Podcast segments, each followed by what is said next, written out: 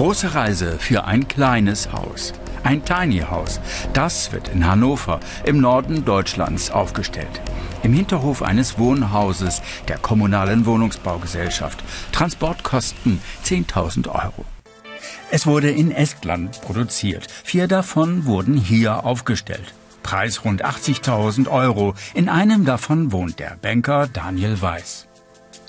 Und da festgestellt habe, dass ich mich in so kleinen Räumen eigentlich wohler fühle. Und sozusagen das hier zu finden, war eher so ein Thema, ich bin halt ein Stadtmensch und lebe halt gerne in der Stadt. Und das Problem, was so bisher war, dass es bisher keine Projekte in der Stadt gab. Eine Mini-Waschmaschine. 30 Quadratmeter, jeder Zentimeter davon wird genutzt. Gepflegter Minimalismus. Der Andrang auf diese Wohnung war riesig. 150 Bewerber waren im Rennen. Er musste sogar eine PowerPoint-Präsentation abliefern, dann wurde er genommen. Und meine große Vermutung ist wahrscheinlich äh, die Katzen, dass die eine Rolle gespielt haben. Wohnraum ist in ganz Deutschland knapp. Das merkt auch er. Einmal die, die teuren Immobilienpreise und dann noch jetzt sag mal, die Zinsentwicklung. Du hast eigentlich, sag mal, selbst Gutverdiener haben es mittlerweile, glaube ich, schwer, sich in, im aktuellen Umfeld ein Haus zu leisten. Lange konnten sich berufstätige Einfamilienhäuser wie diese leisten, aber die sind knapp und teuer. Ihr Preis hat sich in den vergangenen zehn Jahren verdoppelt. 400.000 Euro und mehr. Für Tischler Ulf Trübel und seine Lebensgefährten war das eine Marktlücke. Sie stellen Tiny-Häuser her.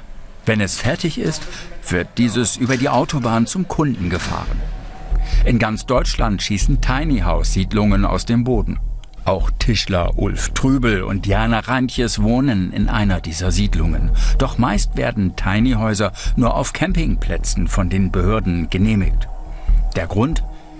Viele Behörden sträuben sich, diesen neuen Bautypus als Haus anzuerkennen und verbannen sie aus ihren Dörfern. Das ärgert die Besitzer. Sie wollen von den Behörden gleichberechtigt werden. Mensch, so ein kleines Haus, warum auch nicht, geht doch immer. Äh, obwohl es auf Rädern steht oder nicht auf Rädern steht, das ist egal. Wir bauen es auch ohne Räder oder mit Räder. Wieso muss ich darauf pochen, dass dieses, dass dieses äh, Dorfgestaltung, rote Dächer, grüne Dächer oder was das gerade so vorgibt, das ist völliger Blödsinn. Gleich nebenan das Tiny House seiner Lebensgefährtin. Sie war die erste Kundin und hat es bei ihm bestellt. Heute sind sie ein Paar und sogar Nachbarn. Jeder mit seinem eigenen Tiny House. Ich finde es schön, dass man einfach äh, zusammen sein kann, wenn man das möchte. Aber man kann eben auch die Tür zumachen und sagen, okay, heute bin ich mal einen Abend bei mir zu Hause. Überall in Deutschland fehlen Wohnungen. Allein vergangenes Jahr kamen über eine Million Flüchtlinge nach Deutschland. Das drückt auf den Wohnungsmarkt und beschert den Fabrikanten von Tiny-Häusern zusätzliche Aufträge, wie hier bei einer Firma in Ostdeutschland. Super.